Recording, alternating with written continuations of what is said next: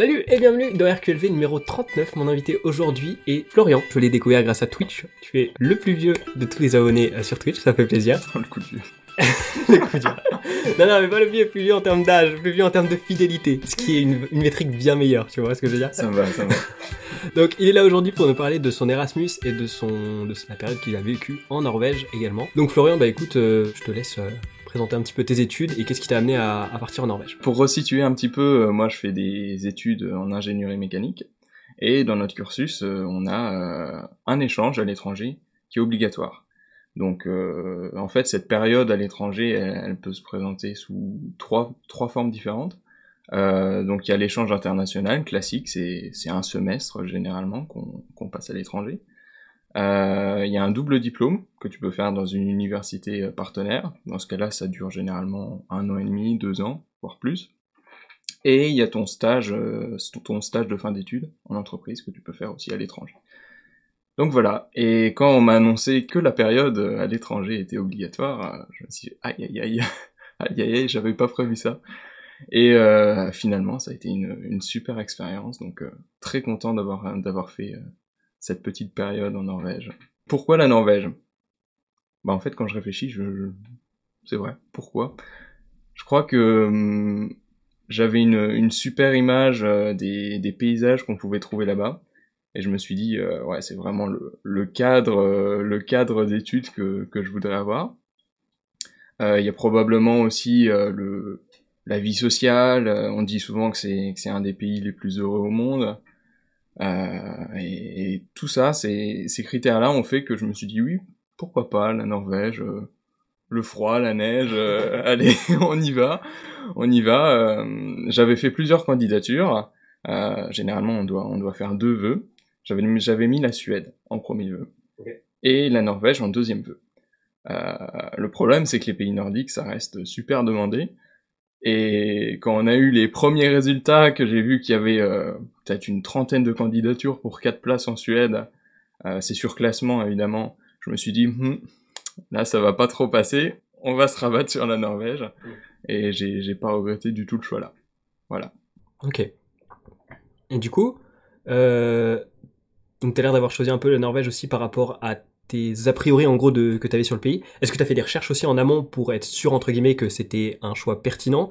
Ou est-ce que c'était vraiment euh, tu te basais, enfin tu partais du principe que tes a priori étaient bons, tu vois? J'ai fait un tableur Excel. Je ne sais, ça me semblait un peu étrange que. J'ai, en fait, on a un certain nombre d'universités partenaires où, où tu peux aller avec mon école. Donc, euh, c'est pratique déjà, ça te donne toute une liste euh, d'endroits où, où tu peux faire ton échange. Et euh, j'avais fait toute cette liste, j'avais éliminé d'abord euh, les pays où je voulais pas y- où je voulais pas aller. Mhm. Euh, donc là, on est clairement sur des a priori, hein, il faut le dire. Euh, mais l'objectif, c'était quand même d'avoir une expérience à l'étranger dans un pays euh, un petit peu différent. Je voulais pas me me contenter d'aller euh, d'aller en Suisse, en Belgique, euh, dans des pays qui sont relativement similaires à la France. Et donc euh, j'ai classé un petit peu euh, tous mes vœux en fonction de certains critères comme euh, le coût de la vie, euh, dans quelle mesure on parle anglais là-bas, parce que c'est bien beau, mais il faut quand même que j'arrive à me faire comprendre, ça peut être pas mal. Euh, niveau nourriture, euh, niveau logement, comment ça se passe. euh, je me rappelle plus tous les critères pré- précisément, mais ouais, j'ai établi un classement comme ça, et au final, euh, il me restait une, une dizaine de choix qui étaient à peu près équivalents, et j'ai fait mon choix là-dedans en fonction des, des critères que j'avais établis. Ok, ouais, il me semblait bien que ça, ça devait être un truc réfléchi. Ça me paraissait étrange. Ouais. Ouais, c'était c'était pas tellement sur un coup de tête. Mm. je fais rarement les choses sur un coup de tête. Et du coup, t'as dit que la part d'anglais qu'il y avait dans le, le pays était importante pour toi parce que du coup, tu parlais déjà bien anglais ou t'as vraiment genre beaucoup, tu t'es beaucoup amélioré euh, à travers ce voyage? Alors dans mon esprit, je parlais pas trop mal anglais. Ouais. Quand je suis arrivé, je me suis dit aïe, ça va être compliqué. Mais euh, en Norvège, euh, bon, j'avais vu des chiffres qui disaient que en gros 80% de la population euh, parlait couramment anglais. Et en fait, je me demande pourquoi 80% et pas 100%, parce que c'est vrai que quand je suis arrivé, j'ai jamais eu aucun mal à, me faire comprendre. Enfin, en tout cas, tout le monde parlait très bien anglais, donc absolument pas de souci. Et même si quand tu vas dans les supermarchés, dans les magasins, tout est en norvégien, il n'y a pas vraiment d'aide. Bon, t'arrives quand même à te repérer et euh, tu peux être aidé. C'est pas, c'est pas si difficile que ça. Et t'as pas essayé du coup d'en profiter pour apprendre un peu de norvégien, tu vois? Bah, c'est-à-dire que j'ai pas fréquenté énormément de Norvégiens. Ok. Du coup, euh, on est on est resté énormément entre étudiants euh, internationaux. Euh, les Norvégiens étaient un petit peu de leur côté. Bon, quand on réfléchit, c'est c'est un peu la même chose dans dans tous les pays. Même en France, quand on a des étudiants internationaux, ils restent souvent ensemble et nous de notre côté, il y a il y a rarement de mélange. Euh, c'est vrai que j'étais dans une colocation avec avec trois Norvégiens. Euh, mais on, on, vivait notre vie un petit peu, un petit peu de notre côté, ce qui était un petit peu dommage. Mais c'est vrai que du coup, euh, ça aide pas forcément si on veut euh, s'initier un petit peu à la langue. Hmm. Ok. Et du coup, dans ta classe, t'avais que des internationaux ou il y avait aussi des Norvégiens? Non, c'était c'était tout mélangé. Ok. en fait, en tant qu'étudiant international, t'avais à peu près le même statut qu'un étudiant qui était là, qui venait de Norvège, quoi dans le sens où euh, il n'y avait pas de régime particulier, de tolérance particulière euh, pour ceux euh, qui venaient de qui venaient de France ou d'ailleurs, hein, parce qu'on considérait que tu parlais bien anglais, tous les cours étaient en anglais de toute manière, donc bah, tu savais te débrouiller il n'y avait pas pas d'excuses en gros. Mais ouais, on n'était pas de statut particulier, tous ensemble, et c'était bien. Mais comme euh, il y avait énormément d'étudiants internationaux, euh, finalement, dans certains cours, on représentait euh, trois quarts des élèves. Donc, finalement, pas tant de Norvégiens que ça, pas tant de contacts. Ok, mais du coup, ouais. En fait, c'est-à-dire si la fac, si tous les cours étaient en anglais, ça doit être une fac qui est vachement orientée, genre échange international, non, j'imagine? Ouais. Parce que ça fait assez peu sens, tu vois, même en France, genre de se dire, on va faire une fac en anglais parce qu'on considère que tout le monde parle en anglais. Bon, après, c'est pas autant le cas en France, qu'on se mette bien d'accord, tu vois, mais euh, ouais, ok. Dans, dans plein d'autres pays, tu pourras trouver des, euh, des, des facultés où il y a des cours en anglais, au moins qui sont proposés. Même dans mon école, il y a quelques cours en anglais, euh, justement, pour que les étudiants internationaux soient pas juste coincés dans l'apprentissage du français. mais là, j'étais dans une ville qui était super dynamique, donc c'est Trondheim, la, la, troisième ville du pays. Il y a 200 000 habitants et 40 000 étudiants.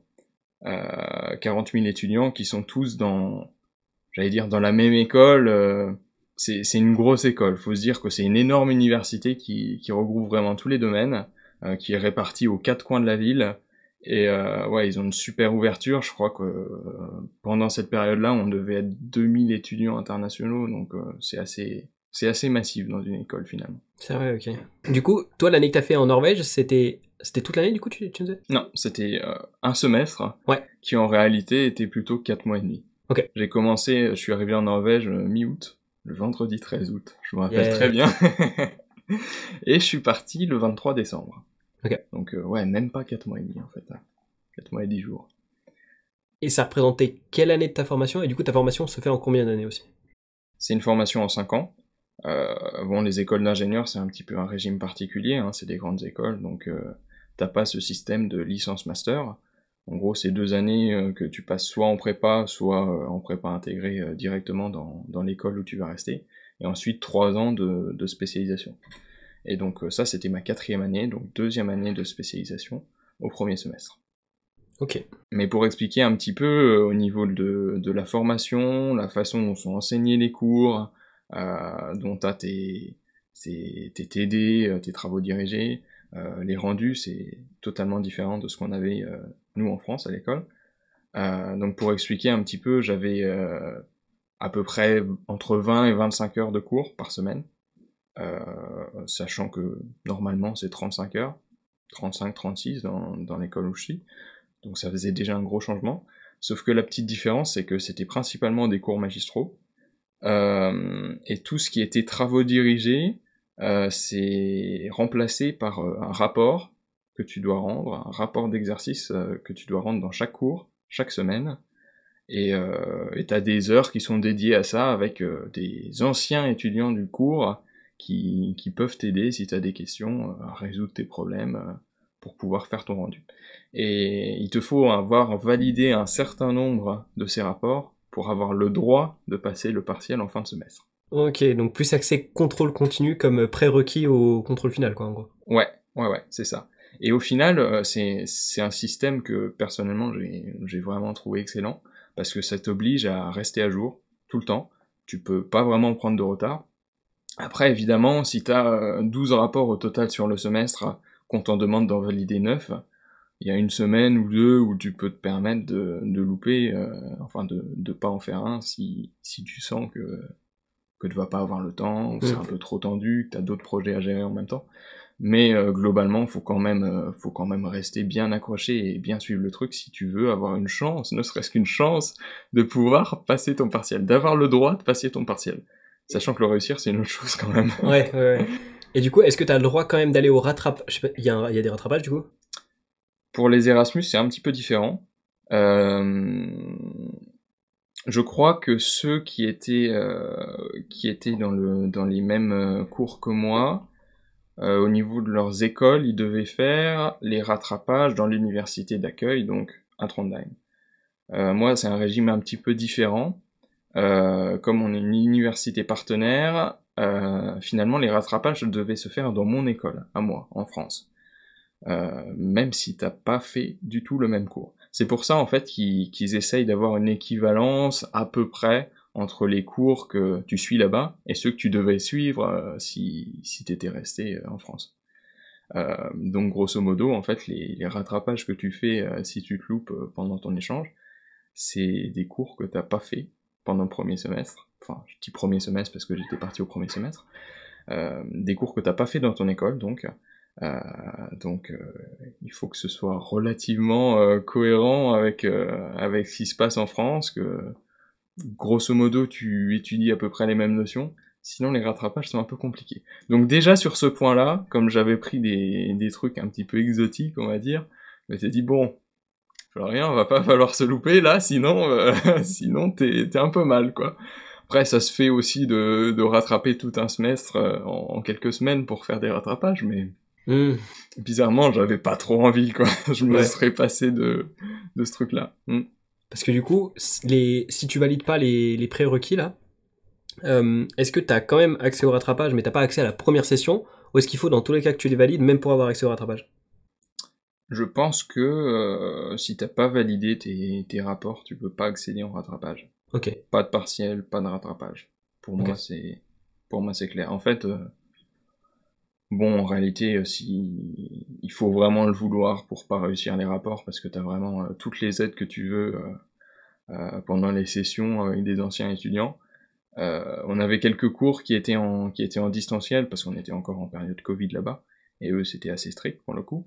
Euh, donc ces, ces cours-là, ces rencontres avec les, les étudiants, les sessions d'aide, c'était c'était principalement distanciel.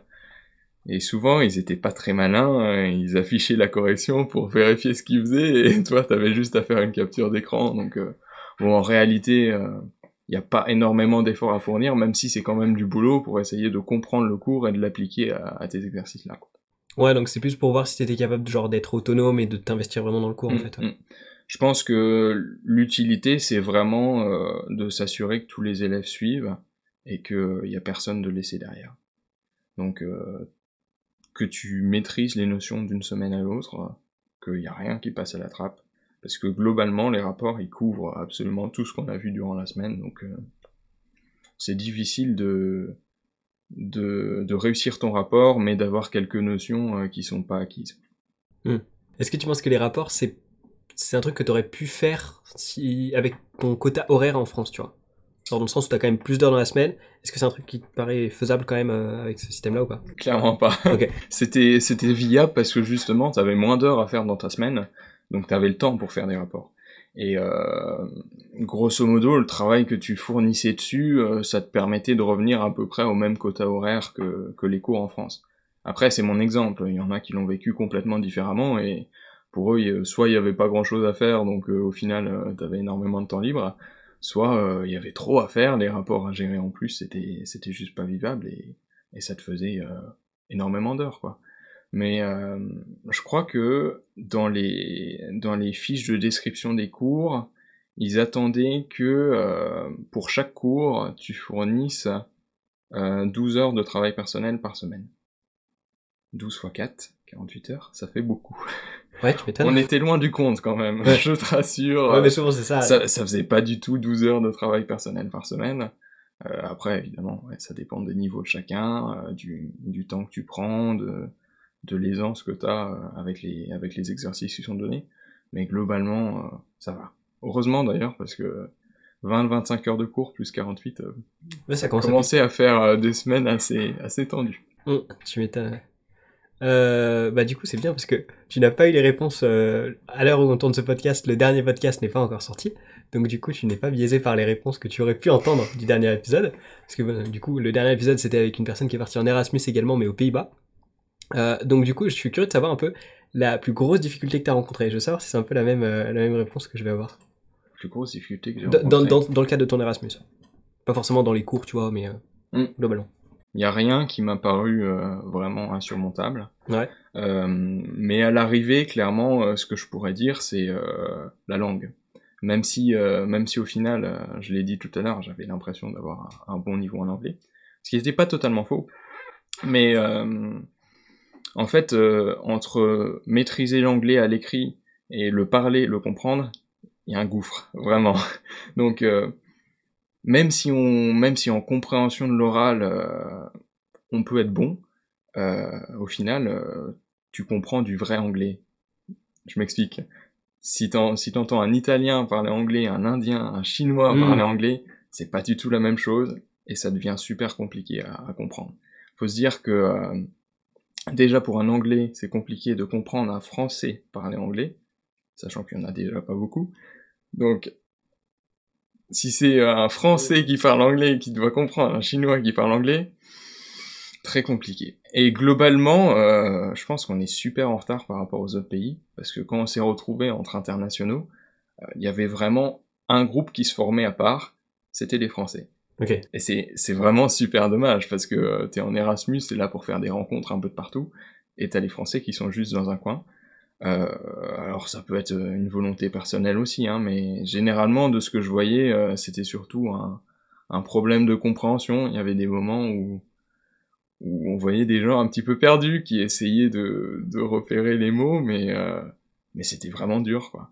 Et c'est vrai qu'au début, euh, bah, j'étais un peu perdu, quoi. Je me disais, waouh, il y a du boulot à faire quand même pour, pour arriver à m'exprimer et en même temps comprendre ce qu'on me dit comprendre ce qu'on ce qu'on me disait euh, globalement ça allait pas trop mal. Euh, on avait des, des allemands qui parlaient super bien anglais. Euh, les espagnols globalement c'était c'était très bien aussi. Donc de ce côté-là pas trop de soucis. Mais pour s'exprimer il faut il faut passer quand même le cap du bah je réfléchis à tout ce que je vais dire. Et, et j'essaye de construire des phrases avec toutes les bonnes conjugaisons, toutes les bonnes tous les bons accords, euh, tout ça. Et euh, il faut passer ce stade pour se dire euh, bon, on va on va mettre ça un peu de côté. Je vais juste me faire comprendre et puis ça va aller. Et au final, assez rapidement, on, s'y fait. avec l'entraînement, d'être tous les jours immergé là-dedans, ça devient une habitude. C'est l'anglais, c'est vraiment la première langue qui, qui devient finalement, et ça devient de plus en plus fluide et, et ça progresse vraiment super vite euh, à partir du moment où, où t'es lancé. Mais en vrai, c'est ouf, genre qu'il y ait autant un, une différence, tu vois, de, de niveau. Est-ce que t'as remarqué ça avec d'autres pays aussi, enfin, des étudiants d'autres pays, du coup, ou, pas du tout? Globalement, on en a bien discuté. Ouais. Les Français, c'est ceux qui se font reconnaître tout de suite parce qu'ils savent pas parler anglais. Vraiment, c'est... Vraiment, on te reconnaît tout de suite. Hein. C'est terrible. Le plus au, niveau, au niveau de l'accent ou au niveau du vocabulaire et de la formulation des phrases? J'ai envie de dire les deux, mais globalement, euh, vocabulaire, euh, si tu regardes l'Allemagne, l'Italie, l'Espagne, ils ont pas énormément plus de vocabulaire, mais ils ont beaucoup plus de, de pratique à l'oral. Et ça, ça fait vraiment toute la différence, parce qu'à l'étranger, c'est bien beau de, de savoir dire des mots super compliqués, mais si tu sais, si tu sais pas parler correctement, euh, en enlevant ton, ton accent euh, français hideux, euh, bah tu te feras juste pas comprendre, quoi. Les gens vont, vont te regarder. Hmm, qu'est-ce que tu fais là? Je, je, ne comprends pas ce que tu dis. Hmm. Des fois tu répètes, ils comprennent toujours pas, donc tu dis bon bah j'abandonne, je, je laisse tomber et puis et puis voilà. Et vraiment le plus beau compliment qu'on puisse te faire là-bas, c'est de te dire ah ah mais t'es français, bon je vais pas remarquer. Ça, c'est vraiment génial. C'est le, le, meilleur truc qu'on puisse te dire. Là, gros, gros boost, euh, gros boost de Lego, là. Ça me tue toujours autant quand même que de constater que. Enfin, pour moi, tu vois, c'est genre, c'est, c'est connu depuis longtemps, tu vois, que les Français sont nuls en anglais. je me disais, bon, c'est un cliché, mais c'est bon, c'est passé, tu vois, il y a un moment où, genre, on s'est réveillé.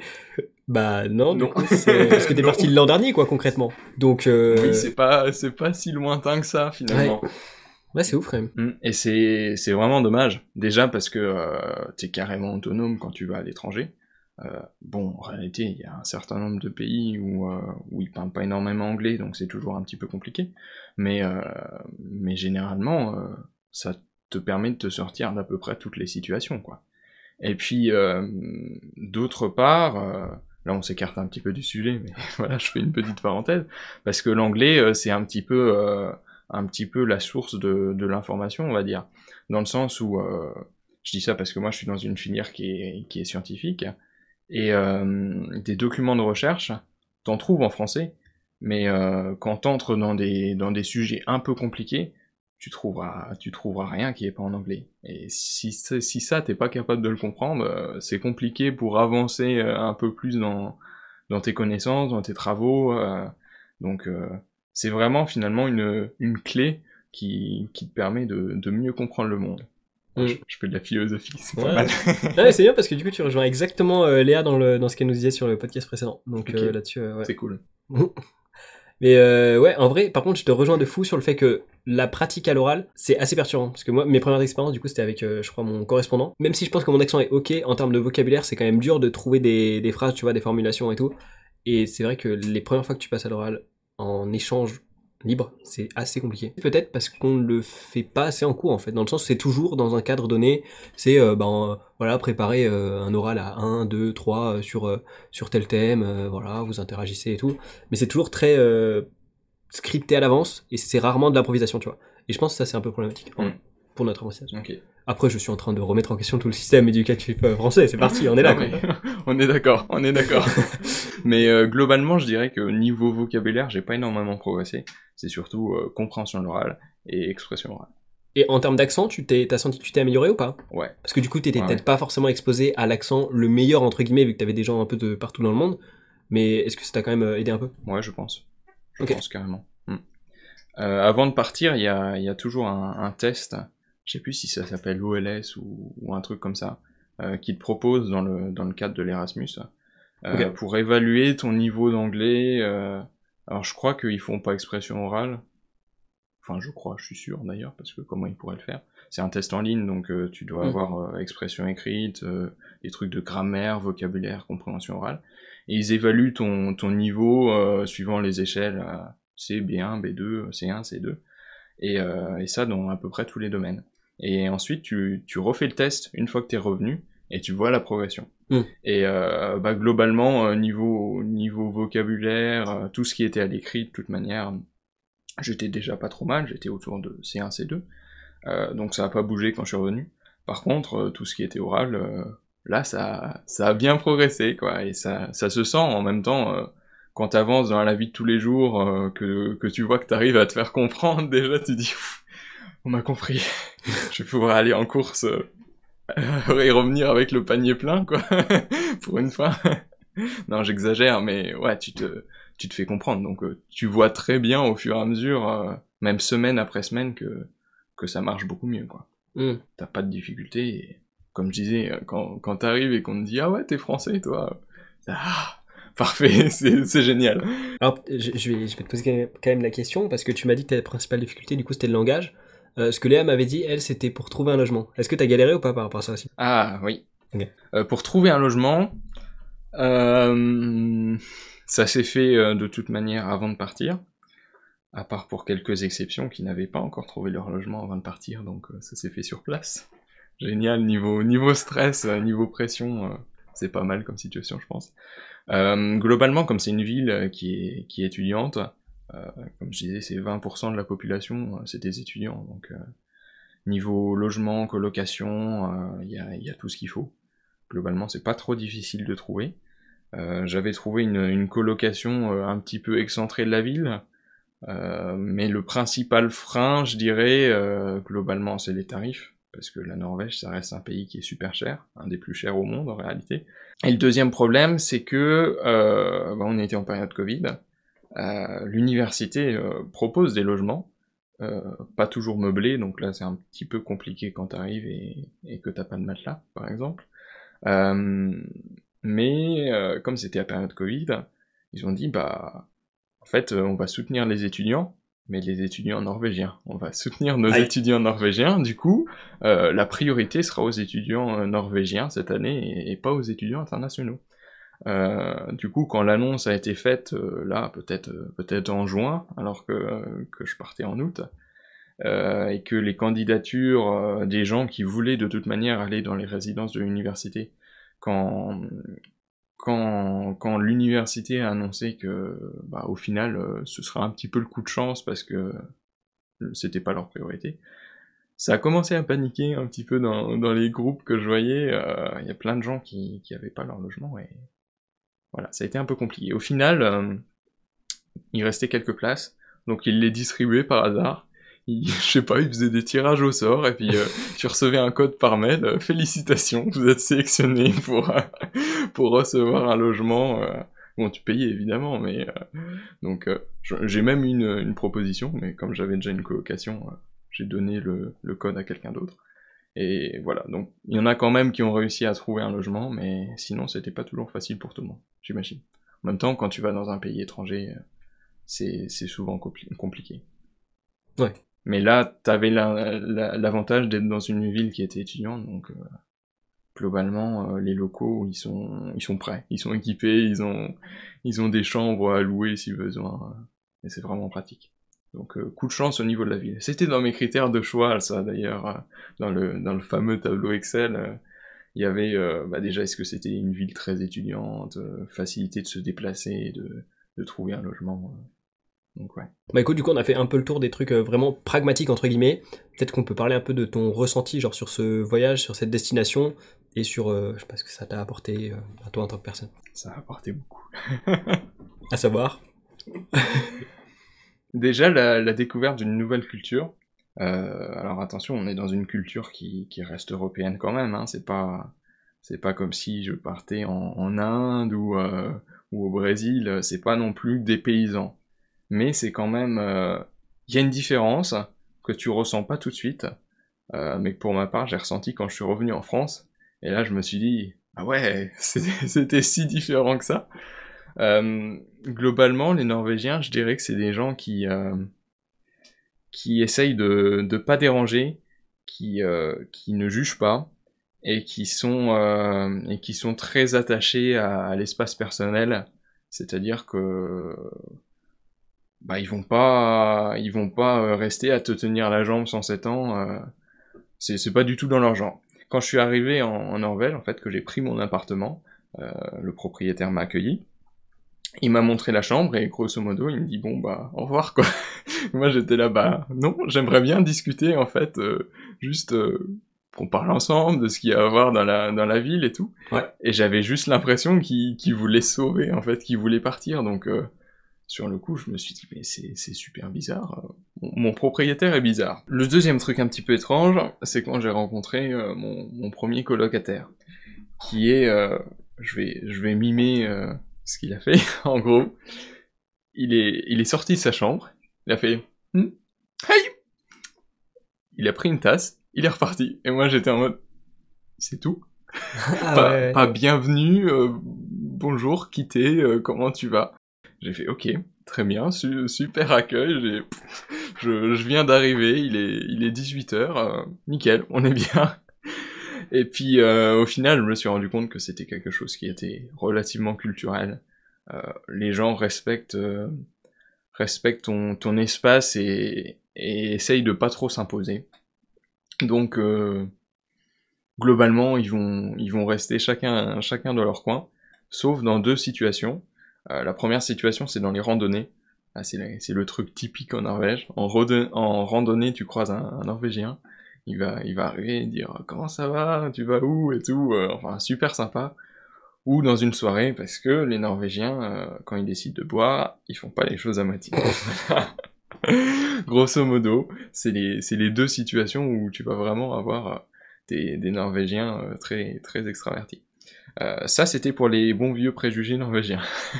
en réalité, j'avais euh, deux autres colocs norvégiennes aussi, qui étaient... Euh, bon, Attendez, mais vous étiez combien? On était cinq. Ok. On était cinq. Euh, donc euh, trois Norvégiens, un Néerlandais et, et moi. Euh, donc ces deux autres colocs-là, elles étaient beaucoup plus ouvertes, euh, beaucoup plus euh, loquaces, on va dire. Euh, même si elles restaient souvent ensemble, au final, voilà, c'était, c'était, ça changeait un petit peu quoi par rapport à, à l'autre viking, comme je l'appellerais. Mais mais en réalité, euh, c'est, il faut surtout pas s'arrêter à, à cette idée-là parce que c'est des gens qui sont, qui sont vraiment adorables. Et quand tu, quand tu prends le temps un petit peu de les, de les retenir, euh, de creuser un petit peu, euh, de, d'essayer de discuter, de voir comment ça se passe pour eux, euh, comment va leur vie, au final, ils apprécient et, et c'est vraiment cool. C'est, c'est des gens qui sont, qui sont super agréables, qui sont euh, super disponibles quand t'as besoin d'aide. Euh, c'est juste qu'ils vont pas spontanément aller vers toi euh, s'ils en ont pas besoin. Mais vraiment des voilà, ils sont ils ont ils ont une petite muraille, mais à l'intérieur un, bon cœur d'or. voilà, ils sont ils sont géniaux, ils sont géniaux. Et globalement, ça se ressent quand tu vas quand tu vas dans la rue. euh, c'est un petit peu chacun pour soi. T'es pas jugé, t'es tranquille. C'est très paisible en fait. Euh, on avait une place où il y avait toujours de la musique, euh, un mec qui jouait de l'accordéon. euh. Voilà, c'est des, petits trucs du quotidien où tu te dis, je suis, super bien dans cette ville. C'est pas grand chose, mais juste ça fait, ça fait toute la différence. Ça fait toute la différence. Ouais, c'est les petits détails, C'est ouf parce que tu vois, t'as parlé aussi du jugement, tu vois, et du fait que bah, les gens ils, ils vont pas te juger quand tu fais ta vie, tu vois. Et Léa m'a dit exactement la même chose avec les Pays-Bas. Du coup, ça me fait me dire, soit vous êtes allé vraiment dans les deux pays qui jugent le moins au monde, soit en France on juge vraiment pas mal, tu vois. Je pense que c'est pareil dans, une bonne partie des, pays nordiques. J'ai un pote qui allait en Suède, euh, où globalement j'ai l'impression que c'était à peu près la même chose. Euh, bon, après il y a toujours des exceptions, hein, mais on s'y sent bien. Vraiment, euh, je je pensais pas euh, que ce serait que la différence serait importante à ce point, parce que comme je disais, c'est c'est une culture européenne. Il devrait pas y avoir énormément de différence mais ça se ressent. Vraiment, euh, tu, tu respires là-bas. C'est, c'est génial. Ok. Ok, ok. Et en termes de, de paysage, est-ce que t'as été dépaysé? En termes de paysage, au début, pas tellement. Parce que euh, je viens des Vosges, je suis originaire des Vosges. Et euh, globalement, euh, au début, je trouvais à peu près le même genre de paysage. Euh, donc euh, du genre tourbière, avec, avec des, des grandes forêts de, de sapins, d'épicéas, des, des paysages qui sont au, fi- au final assez, assez orangés, un petit peu des couleurs d'automne quand, quand tu vas sur les hauteurs de la ville. Et ouais, je me retrouvais pas mal dans ces paysages-là. Ça me, j'avais pas tant l'impression que ça d'être dépaysé. C'est quand tu vas euh, plus à l'intérieur des terres ou sur la côte, c'est pas mal aussi la côte, euh, où là tu commences à voir des trucs sympas, euh, des, des, grands pics, des grandes montagnes, euh, les, les fjords, la belle spécialité norvégienne, avec ces, ces grandes voies d'eau creusées à travers la roche. au final, c'est des, c'est des grands paysages qui ont été euh, formés grâce aux glaciers, un petit peu comme les Vosges, du coup, c'est pour ça que je dis que ça ressemble pas mal. Et ils, ont, ils en ont gardé euh, tout un réseau de cascades. Quand je dis un réseau, c'est vraiment énorme, quoi. Il y a, y a des endroits où tu vas, euh, c'est assourdissant tellement t'as des cascades de partout. Et ça forme des trucs, des fois, tu te dis, waouh, c'est impressionnant, quoi. Tu te sens, tu te sens tout petit, euh, t'es au milieu de l'eau dans un fjord et tu regardes tout en haut, c'est vachement impressionnant, ouais. Et, et tu vas un peu plus loin, euh, là, tu, tu trouves des, des petits lacs de montagne avec un, avec un bleu juste incroyable, un peu le bleu de ton mur, là, tu, tu dis c'est incroyable, ça, une eau euh, super pure, comme t'en trouves dans pas beaucoup d'endroits dans le monde. Et puis tu continues un petit peu sur la route, euh, là t'as des, t'as des paysages un peu boisés, d'autres euh, où tu te croirais un petit peu sur une, sur une grande route au milieu des États-Unis, enfin, vraiment super varié le truc, et ça fait, c'est vraiment super agréable de, de voyager comme ça, de, de voir des paysages. ouais. Super expérience. Est-ce que tu t'es retrouvé à la fin avec des trucs que t'aurais aimé faire et que t'as pas pu faire? Il y a des endroits que j'aurais voulu visiter, c'est clair. après, souvent, c'était assez loin. J'étais relativement au nord du pays, donc pour pour euh, faire 200, 300, 400 km sur un week-end, c'est pas trop possible. Euh, même si t'es en période de partiel, euh, bon, généralement t'évites de, de pas trop abuser. Et ouais, toujours limité par le temps. Quand j'y réfléchis, j'aurais dû tenter de passer un petit peu plus de temps là-bas, après, après que les partiels soient terminés. donc passer la fin du mois de décembre, le début du mois de janvier, euh, parce que je reprenais les cours euh, fin janvier finalement, donc euh, c'était pas... Enfin, j'aurais très bien pu rester beaucoup plus longtemps. Mais bon, voilà, ça s'est fait comme ça, et je reviendrai. Ouais, du coup, on a discuté un petit peu en off là, mais du coup, ça t'a ouvert, comme tu me disais, les, des perspectives de. Enfin, plus d'envie de voyager. Mm. Et est-ce que du coup, tu as des destinations, je sais pas, par rapport aux pays nordiques en général, qui, qui te viennent à l'esprit, enfin, genre, qui t'ont donné envie du coup, parce que c'est une culture qui te plaît, ou est-ce que justement, tu as envie d'en découvrir d'autres euh? Pour les pays nordiques, euh, bah déjà, je vais revenir en Norvège un jour. Pas dans l'immédiat, parce que j'ai envie d'aller voir aussi un petit peu ailleurs comment ça se passe. Euh, L'Islande, ça me tente bien. toujours pour les paysages. En fait, la plupart du temps, c'est pour les paysages que je veux aller dans un pays. Même si je, je dément pas le fait qu'il y ait énormément à apprendre au niveau culturel dans un pays. L'Islande, ça a l'air d'être une dinguerie. Vraiment, je, te rejoins là-dessus. L'Islande, ouais. Euh, sinon, euh, il y a énormément de destinations dans le monde où, ça vaut le coup d'aller, je pense.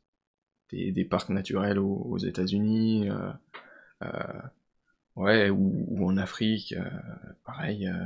Des, pays de l'Est aussi, où je pense qu'il y a énormément de, de, culture à aller chercher, que ce soit République tchèque, Pologne ou, des trucs comme ça. et puis dans les pays d'Asie aussi, où c'est relativement différent de ce que nous on connaît. Et euh, ouais, j'ai vraiment envie d'aller d'aller dans ces coins-là.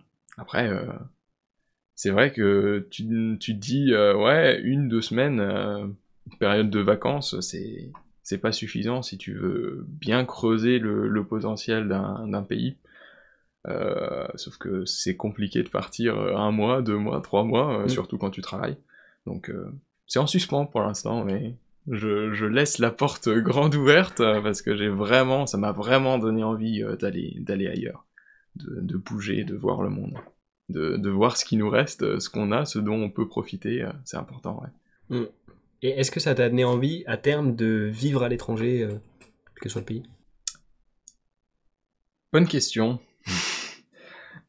Avant de partir en Norvège, j'étais pas du tout dans l'idée d'aller travailler à l'étranger.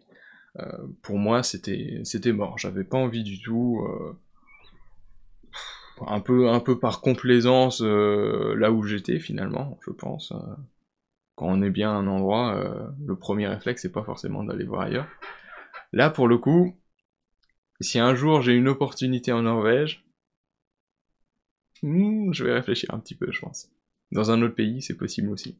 À voir. Mais ouais, carrément, je laisse la porte ouverte. Surtout que maintenant que que t'as confiance, t'as vécu le truc, donc euh, tu sais que si tu veux arriver à te débrouiller avec ton anglais dans un pays, euh, globalement tu vas y réussir. Ça, ça brise beaucoup de barrières, donc euh, ouais, là c'est carrément plus envisageable qu'avant. Ok. Et est-ce que tu as ressenti, quand tu es revenu en France, un décalage par rapport aux autres, en termes d'ouverture d'esprit que t'as apporté la culture sur place, ou même de tes expériences que tu as pu faire là-bas? Mmh. Ouais, carrément. Je suis rentré en France, je me suis dit, purée, qu'est-ce que je fais là Qu'est-ce que je fous là? C'est pas possible. Euh, ça m'a pris un petit peu de temps. Hein. J'ai pris euh, deux, trois, quatre semaines peut-être à, digérer un petit peu le truc. Euh, parce que, ouais, c'est là que je me suis dit, euh, pourquoi j'ai pris un échange en fait? J'aurais dû faire un double diplôme, rester un an et demi, deux ans là-bas, euh, j'aurais été super bien. Sauf que, je le rappelle, avant de partir, pour moi, c'était même pas envisageable d'aller faire un Erasmus à l'étranger. Mm. Euh, on m'a proposé le truc, euh, j'avais pas envie du tout de partir. Euh, c'était, j'avais un petit peu peur, j'imagine. Mais c'est vrai qu'en revenant, là, je me suis dit, en fait, je, je, veux être là-bas, je veux repartir tout de suite. Ah, j'étais mal en prenant l'avion, c'est vrai. Et bon, finalement, on, se refait un petit peu à la vie en France. Il faut un petit peu de temps d'adaptation et puis et puis on est reparti quoi. Est-ce qu'il y a des points que tu as envie d'aborder dans le podcast? Déjà la nourriture, parce que c'est important de manger, et moi je suis un gros mangeur. Euh, la Norvège, c'est pas du tout la même chose qu'en France. À savoir que euh, si vous voulez euh, de la viande fraîche, du poisson frais, compliqué à trouver. Dans les supermarchés, vous en trouverez, mais c'est pas pas de la bonne qualité, c'est c'est importé. Donc voilà, c'est le bon moment pour commencer à, à, faire une transition vers un régime végétarien, on va dire. Globalement, euh, tout ce qui est viande poisson, justement, c'est le double de la France, niveau prix.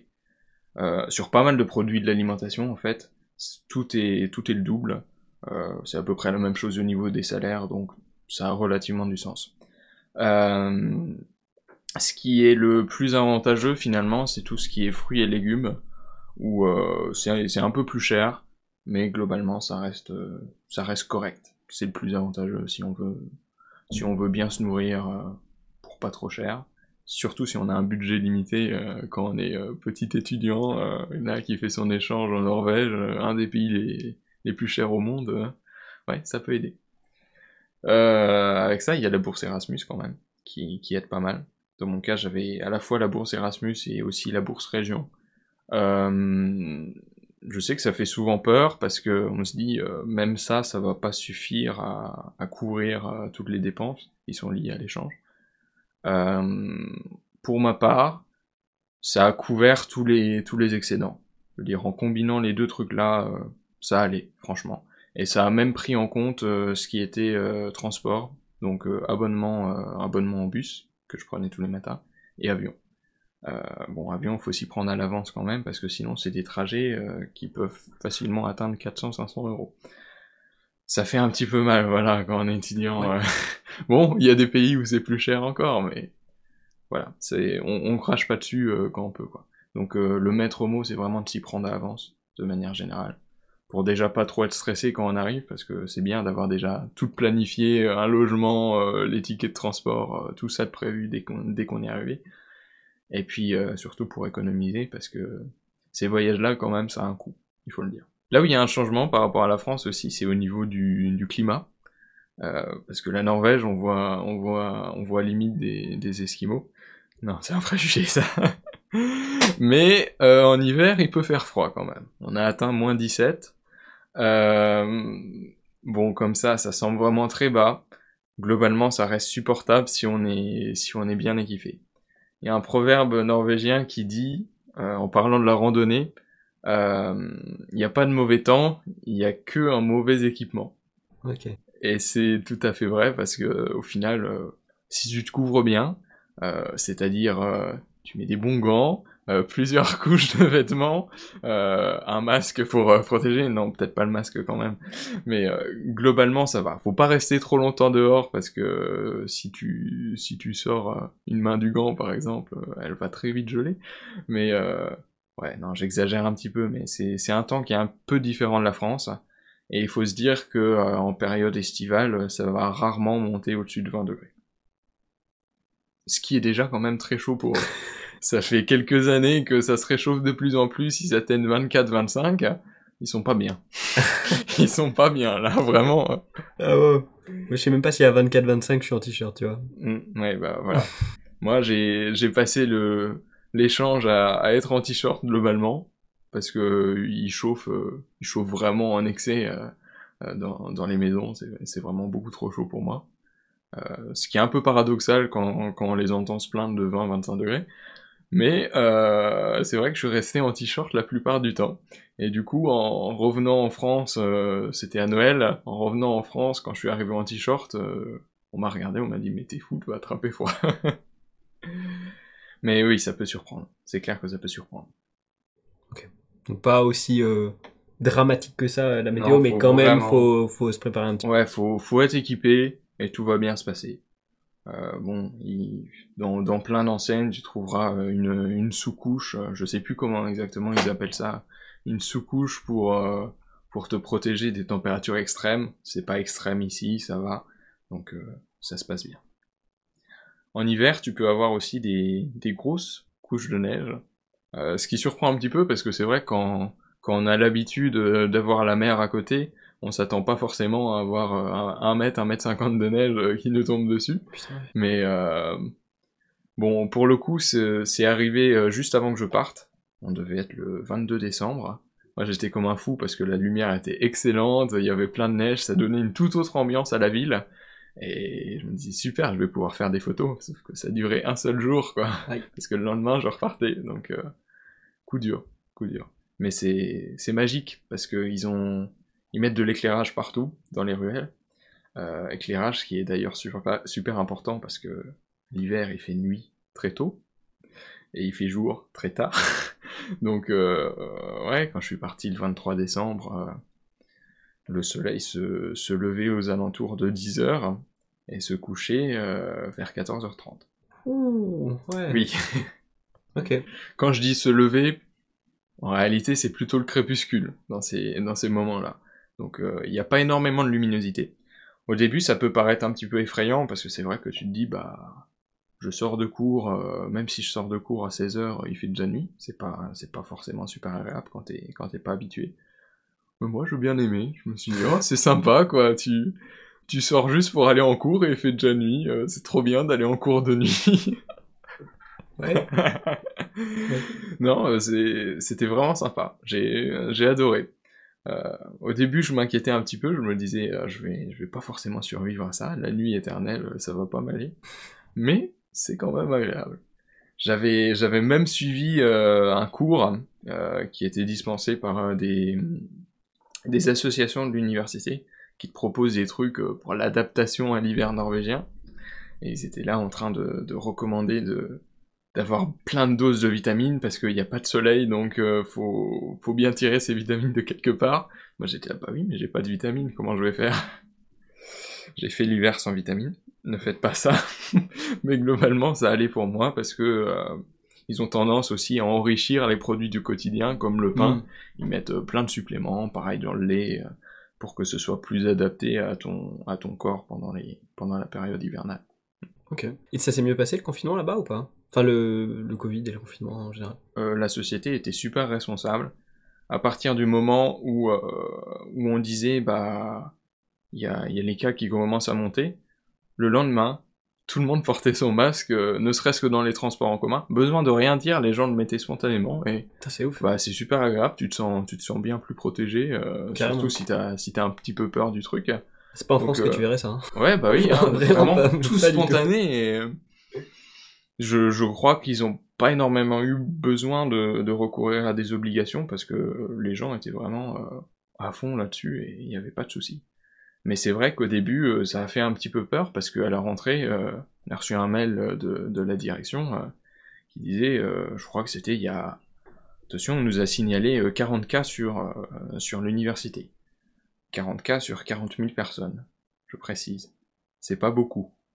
La réaction, ça a été, on passe les cours en distanciel. Après, quand t'es 40 000 dans une université, quand même, ça peut très vite se propager, quoi. Enfin, Oui. Oui. Pour moi, 40 000, c'est beaucoup, tu vois. Vu comme ça, ouais. Non, mais c'est vrai que en France, on était habitué à voir tellement plus, des centaines et des centaines euh, dans l'école, et la réaction n'était pas forcément aussi dramatique. Puis même le climat en soi, tu vois, en Norvège, s'il fait super froid dehors et que tu chauffes de ouf à l'intérieur, tu vas pas forcément ouvrir régulièrement, tu vois. Ouais. Donc pour moi, il y a des facteurs qui font que ça me Pour paraît toi, pas aberrant, tu pour toi, ça se justifie. Oui. Ouais. Oui. C'est vrai pour la, proque- la, la protection, c'était, carrément mieux.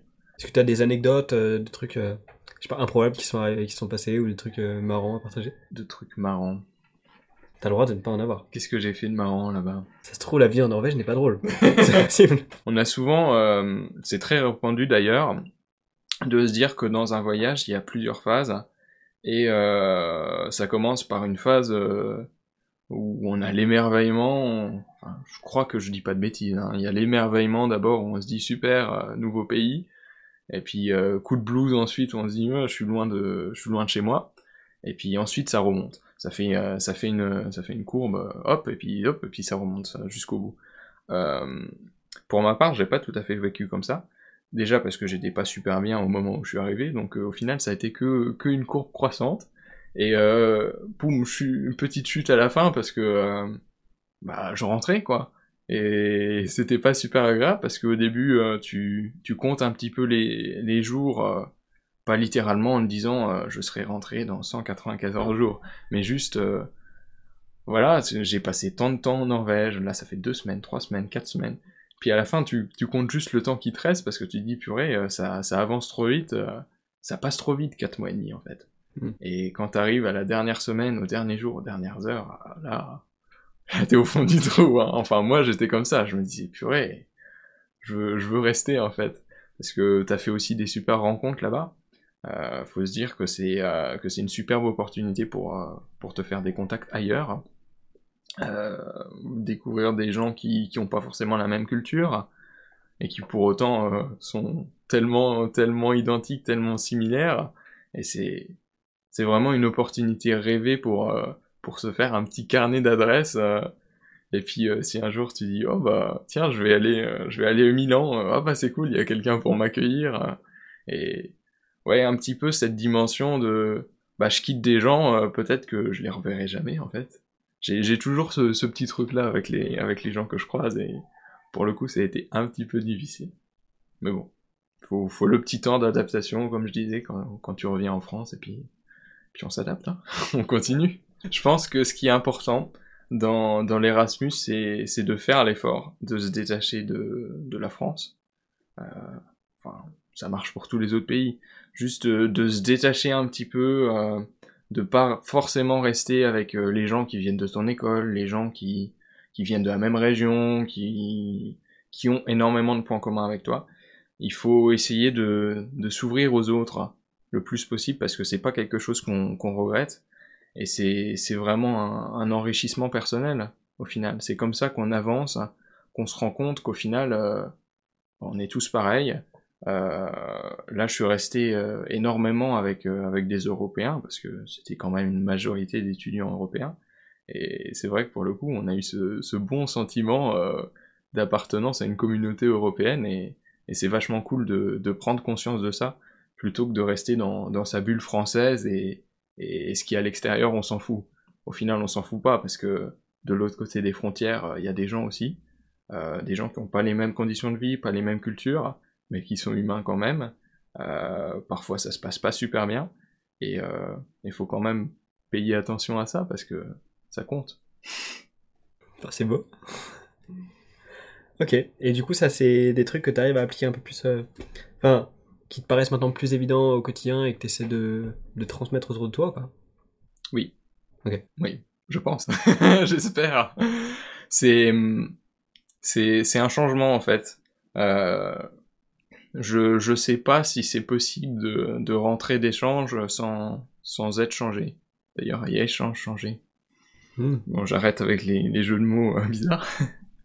Mais ouais, c'est c'est un enrichissement personnel, comme je disais. Euh, il faut il faut en profiter à fond. Et vraiment, euh, je le dis aux auditeurs, hein, si vous avez la, la possibilité dans votre université ou, ou dans votre école de faire un échange qui en plus euh, est pris est pris en charge en partie grâce aux aides Erasmus et tout, faut absolument saisir l'opportunité parce que après vous aurez plus cette euh, cette même opportunité. C'est pas le même type de voyage qu'on fait euh, qu'on fait forcément quand quand on est avec des amis ou des parents. Donc c'est important de de profiter de cette immersion dans une culture différente pour pour voir des nouvelles choses, des belles choses et puis et puis garder ça en tête c'est quelque chose qui, qui reste après, qui reste en mémoire et dont, dont on se souvient longtemps. Il euh, faudrait, faudrait que j'arrive à, à, récupérer quelqu'un sur, euh, sur le podcast qui a fait un Erasmus ou, euh, ou même un voyage dans un pays beaucoup plus pauvre, tu vois, dans le sens où Léa, elle est partie dans un pays, je sais pas si Pays-Bas c'est plus riche ou plus pauvre que la France, enfin, ça doit être kiff-kiff, tu vois. Norvège, tu m'as dit que le, style, le, le, niveau de vie? Le niveau de vie, voilà, était plus haut, que le, tous les coûts étaient plus hauts. Mm. Et j'imagine que ça doit être aussi très dépaysant d'être dans un pays beaucoup plus pauvre, et euh, du, peu que j'ai vécu au Mexique, en vrai, euh, c'est clairement ça m'a marqué aussi. Mais je pense que vraiment ça, doit être vachement intéressant et ça doit être un dépaysement qui doit probablement pas être le même. Et, je pense qu'il y a beaucoup de choses aussi à en apprendre. Donc, euh, donc ouais, si jamais il y a des auditeurs qui qui ont fait un, un, Erasmus, un voyage ou autre, qui sont partis vivre à l'étranger dans un pays plus pauvre, en vrai, n'hésitez pas à, à, me contacter sur Instagram du podcast, ça peut être le mieux, ou dans les commentaires de la vidéo, il y a pas de souci. Euh, comme vous voyez, bah, de toute façon, euh, Florian, euh, c'est une personne que je connaissais pas entre guillemets IRL à la base. On s'est découvert grâce à Internet. C'est aussi la magie d'Internet. Et, voilà, ça m'a fait plaisir de, t'avoir aujourd'hui sur le podcast. Mais comme tu dis, je pense que c'est vraiment une expérience encore plus édifiante d'aller dans un pays où, le niveau de vie est inférieur. Je connais de, réputation quelques, quelques gens qui ont fait ça. Et c'est un petit peu apprendre à, à vivre moins tout en étant toujours heureux. Et pense que ça aussi, ça, ça change profondément euh, le mode de vie quand tu reviens. Tu dois être encore plus dépaysé du coup quand, tu, re- quand tu reviens en France. hein. Et on peut en tirer pas mal de, pas mal de leçons, je pense. Pas mal de leçons d'humilité et, et de, et de vie. Donc voilà, vous l'aurez sûrement compris euh, à travers les deux podcasts, il y a beaucoup de choses à apprendre certainement de partir à l'étranger. Et je dis ça, mais en vrai, je suis parti que dans des cadres euh, scolaires ou, ou colonies de vacances ou quoi. Mais, euh, mais du coup, c'est vraiment intéressant d'avoir des personnes qui sont parties euh, pour le coup euh, pendant une, longue période. Bah du coup, merci d'avoir suivi le podcast. Euh, comme d'hab, euh, vous savez, euh, tous, les, tous les moyens de me soutenir avec le like, laisser une review sur les plateformes d'écoute. Vous pouvez le partager à quelqu'un si ça l'intéresse. Si ça prête à partir en Norvège, il y a peut-être des points qu'il vaut mieux qu'il sache à l'avance. On se retrouve probablement dans deux semaines du coup pour un prochain podcast. Je ne le dis pas avec certitude malheureusement cette fois. Mais, mais voilà, merci de m'avoir écouté jusqu'au bout, merci de nous avoir écouté jusqu'au bout. Et puis à la prochaine. Ciao Merci, salut